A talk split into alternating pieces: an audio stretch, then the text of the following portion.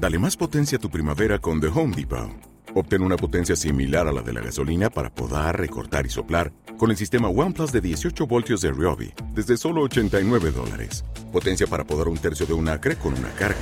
Potencia para recortar el césped que dura hasta dos horas. Y fuerza de soplado de 110 millas por hora. Todo con una batería intercambiable. Llévate el sistema inalámbrico OnePlus de 18 voltios de Ryobi. Solo en The Home Depot. Haces más. Logras más.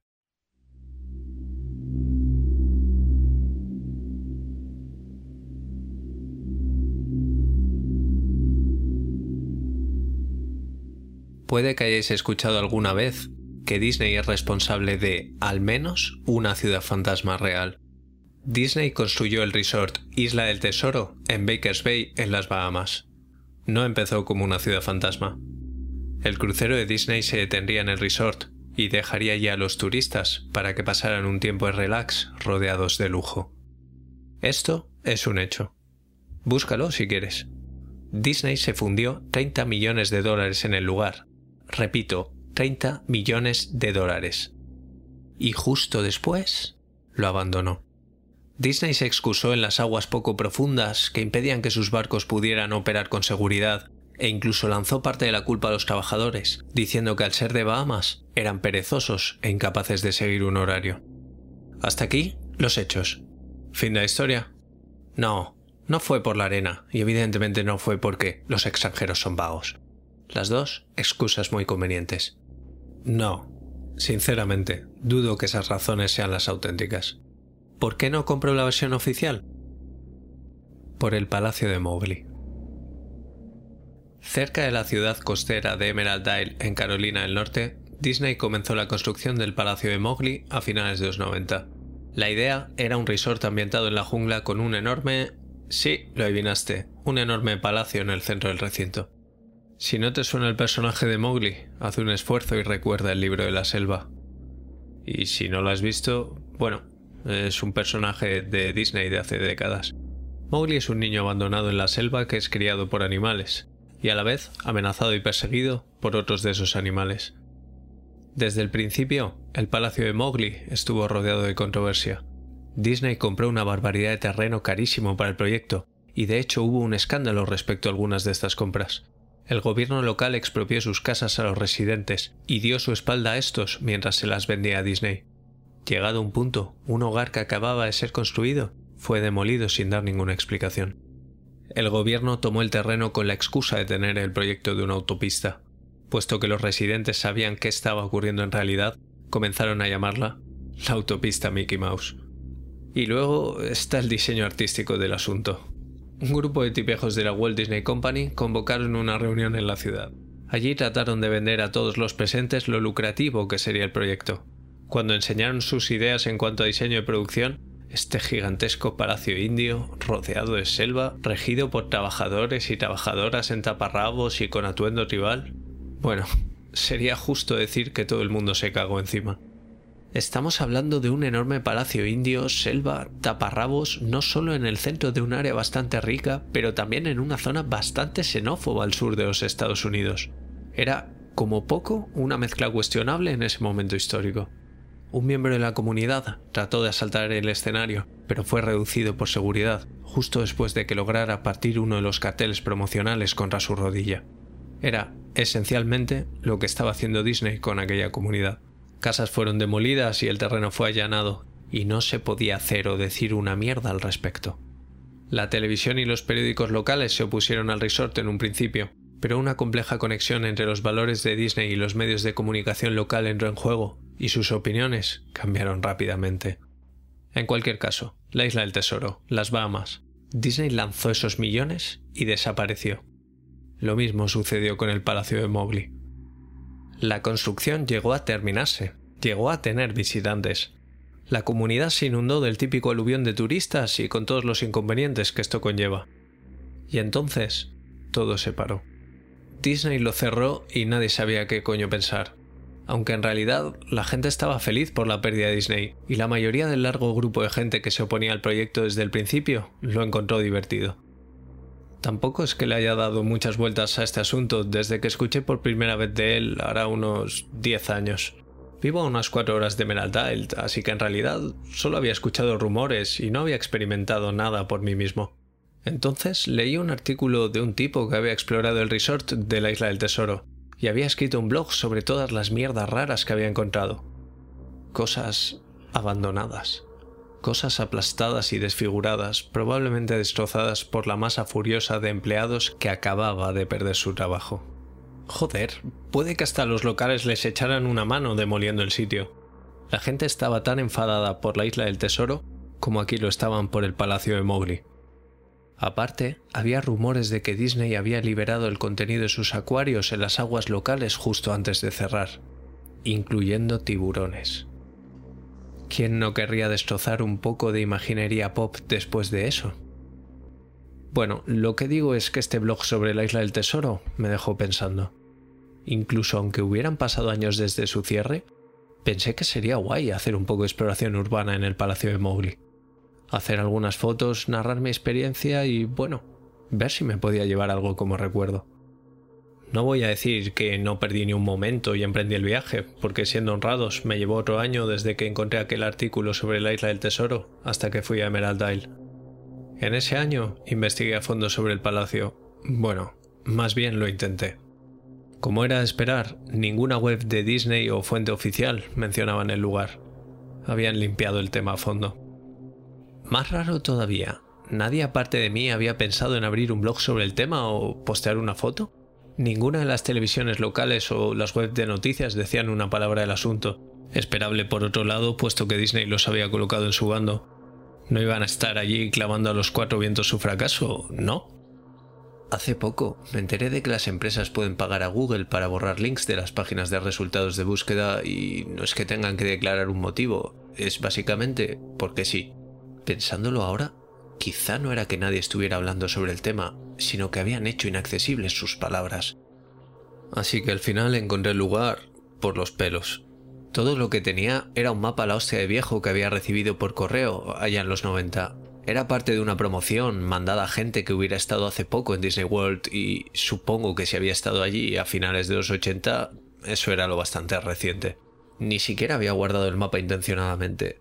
Sencillamente fue apilado con el resto de cómics y libros de mi niñez. Solo lo recordé cuando ya llevaba meses investigando e incluso entonces me llevó unas cuantas semanas localizar la caja en la que mis padres habían guardado todo aquello.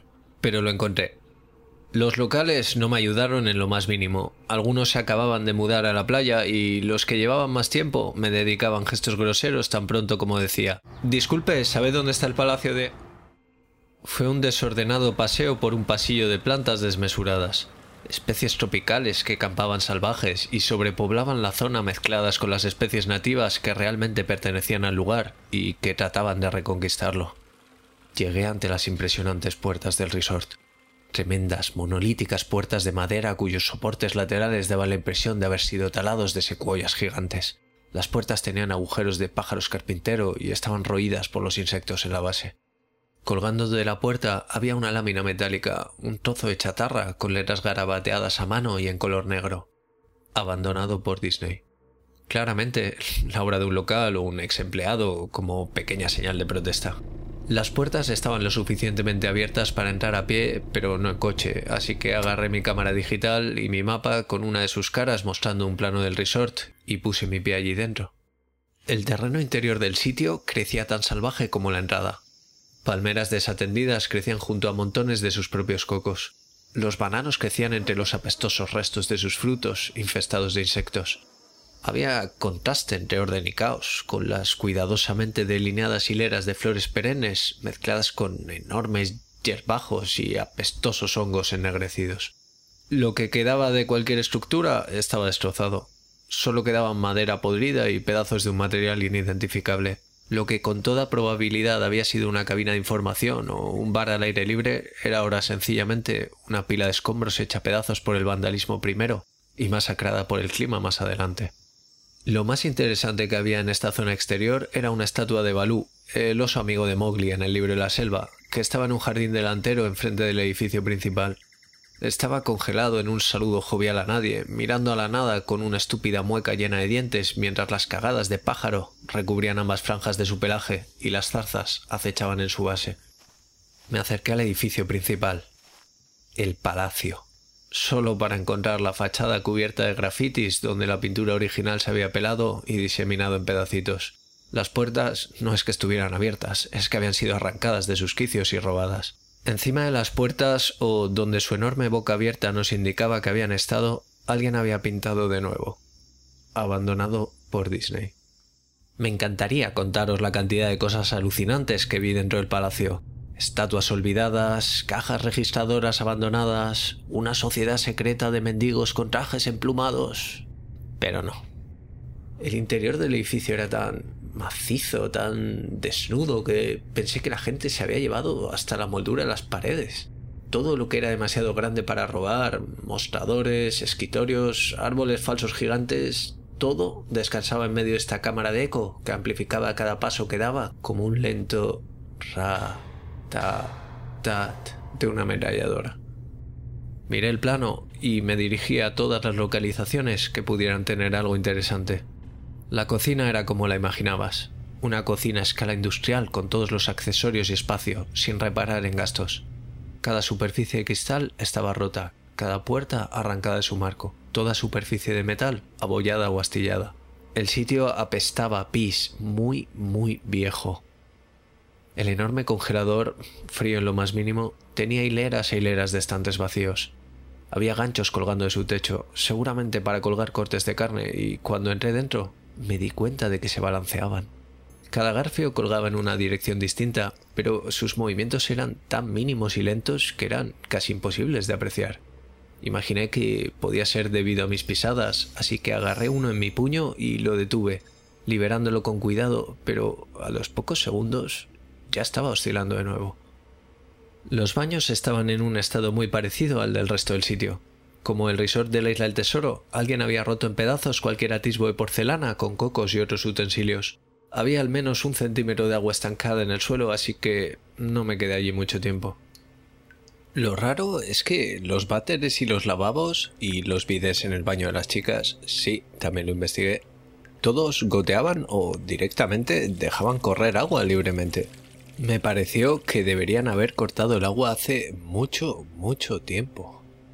Había muchas estancias en el resort, pero no tenía tiempo de explorar todas. Las pocas en las que pude echar un vistazo estaban en un estado similar y no esperaba encontrar nada allí. Llegué a pensar que había una tele o una radio en alguna parte, porque me pareció escuchar una conversación en la lejanía. A pesar de que era como un susurro, probablemente el eco de mi propia respiración o u otro caso de agua corriendo que dispara la imaginación, pero me pareció escuchar lo siguiente. No lo creí. Respuesta corta e incomprensible.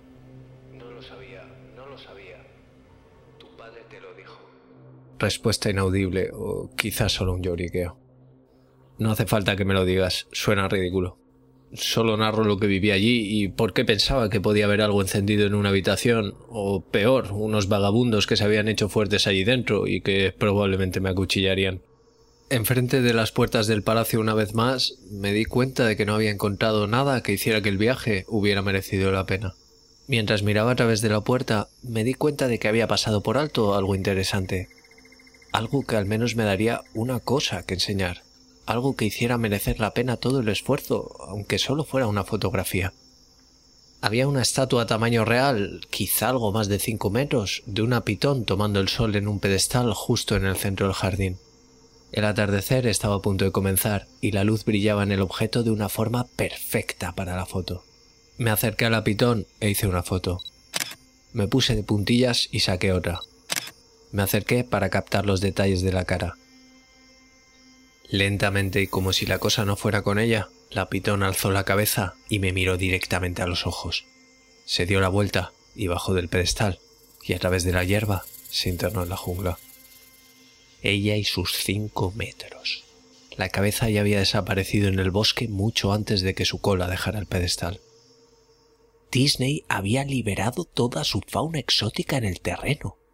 En mi mapa contemplé el lugar reservado a la casa de los reptiles.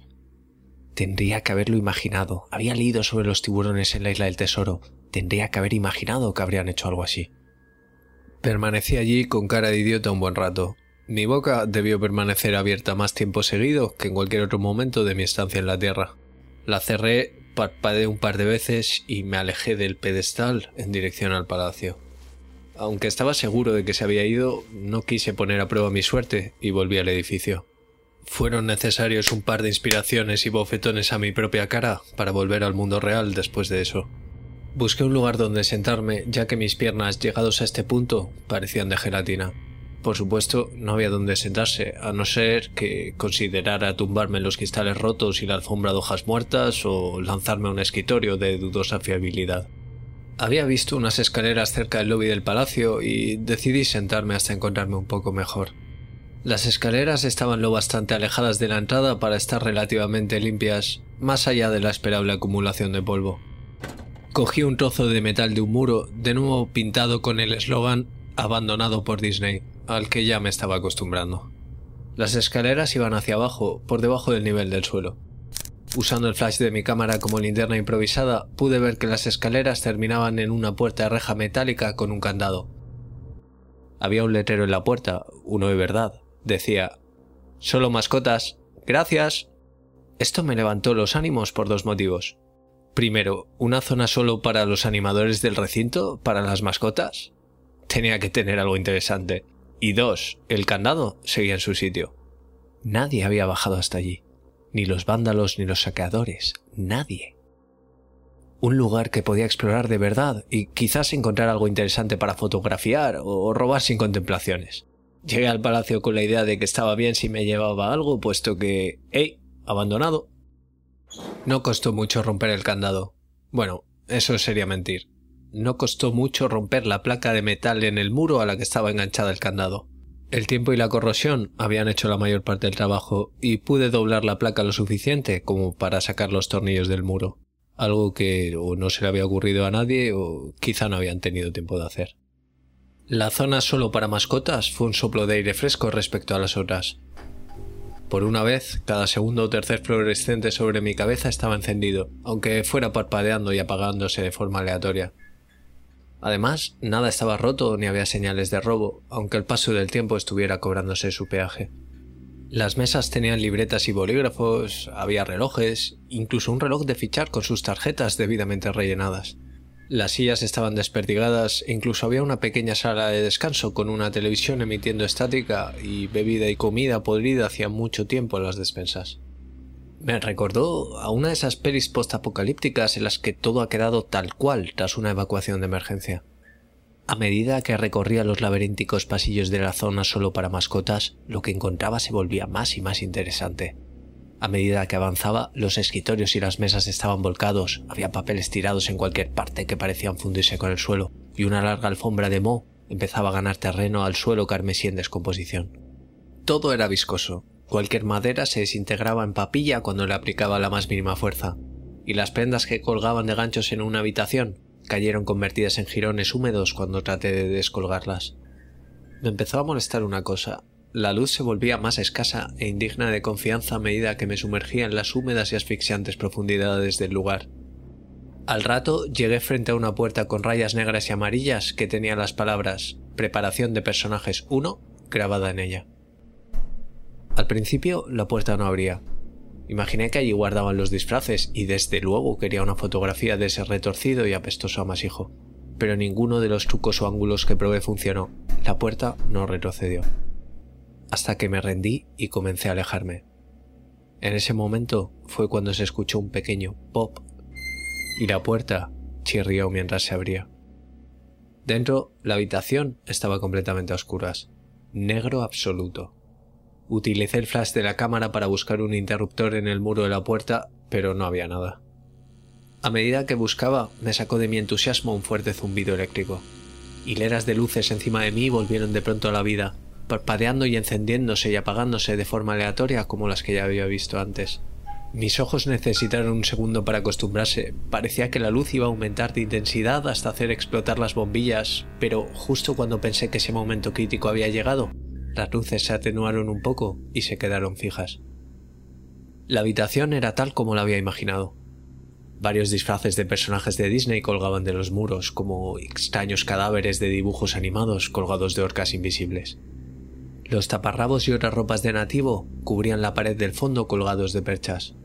Lo que me pareció raro y que quise fotografiar de inmediato era un traje de Mickey Mouse que estaba en el centro de la habitación. Al contrario que el resto, yacía sobre su espalda tirado en el suelo como la víctima de un asesino. El pelaje del disfraz se estaba pudriendo y se caía a pedazos, mostrando calvas. Lo que era más raro todavía era el color del traje. Era como un negativo del auténtico Mickey Mouse. Negro donde tenía que ser blanco y blanco donde tenía que ser negro. Sus famosos pantalones rojos eran de un azul pálido.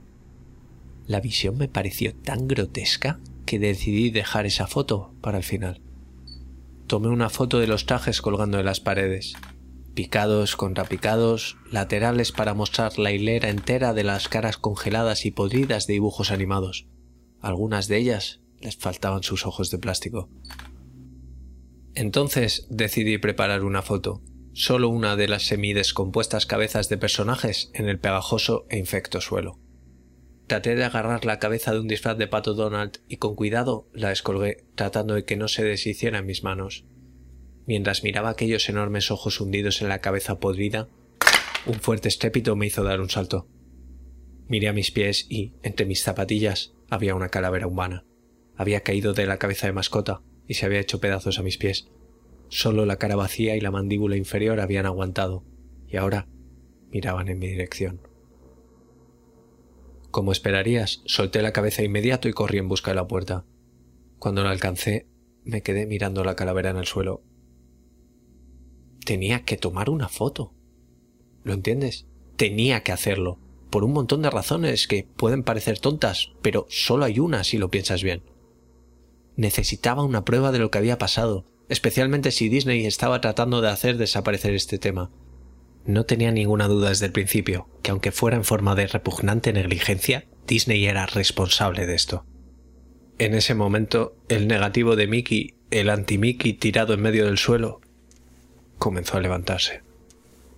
Primero se sentó, luego se irguió. El disfraz de Mickey Mouse o quien sea que estuviera dentro se quedó de pie en el centro de la habitación, su cara falsa mirándome fijamente, mientras yo balbuceaba. No, una y otra vez. Con las manos temblándome, el corazón desbocado y las piernas convertidas de nuevo en gelatina, logré alzar la cámara y apuntar a la criatura que se estaba tomando su tiempo en medirme. La pantalla de la cámara digital mostró solo píxeles muertos con la forma de aquella cosa. Era una silueta perfecta del disfraz de Mickey. La cámara se agitaba en mis manos y la masa de píxeles muertos barría la pantalla, siguiendo la silueta de Mickey. Entonces se apagó. Se quedó en blanco y en silencio y después rota. Alcé los ojos de nuevo en dirección al traje de Mickey. ¡Hey! dijo en una susurrada y perversa pero perfectamente ejecutada voz de Mickey Mouse. ¿Quieres ver cómo me quito la cabeza? Empezó a quitarse su propia cabeza, operando con sus torpes y acolchadas manos alrededor de su cuello, con impacientes movimientos de tenaza parecidos a los de un hombre herido tratando de liberarse de las mandíbulas de un depredador. A medida que logró introducir los dedos en su cuello, oh, tanta sangre, tanta sangre espesa, grumosa y amarilla. Le di la espalda mientras escuchaba un vomitivo sonido de rasgar tela y carne. Solo me importaba salir de allí. Encima de la puerta de esta habitación vi el último mensaje grabado en metal con huesos o uñas. Abandonado por Dios. Nunca saqué las fotos de la cámara, nunca escribí la entrada del blog. Tras escapar del sitio, de huir por mi cordura, si es que no directamente por mi vida, comprendí por qué Disney no quería que nadie supiera este sitio. No querían que nadie como yo entrara. No querían que nada como aquello saliera.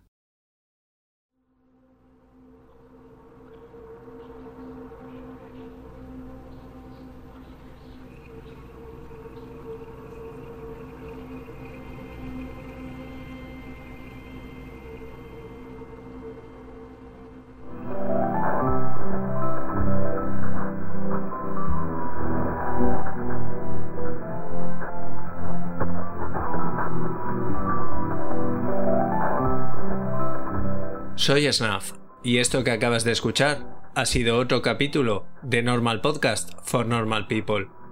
Puedes seguir la cuenta del podcast en Twitter en arroba normalpodcast-bajo. El podcast está alojado en Evox, donde te agradecería mucho que te suscribieras, comentaras qué te ha parecido o cualquier cosa relacionada con el mundo del creepypasta. También puedes escucharlo en Spotify y en iTunes, donde te agradecería mucho una reseña.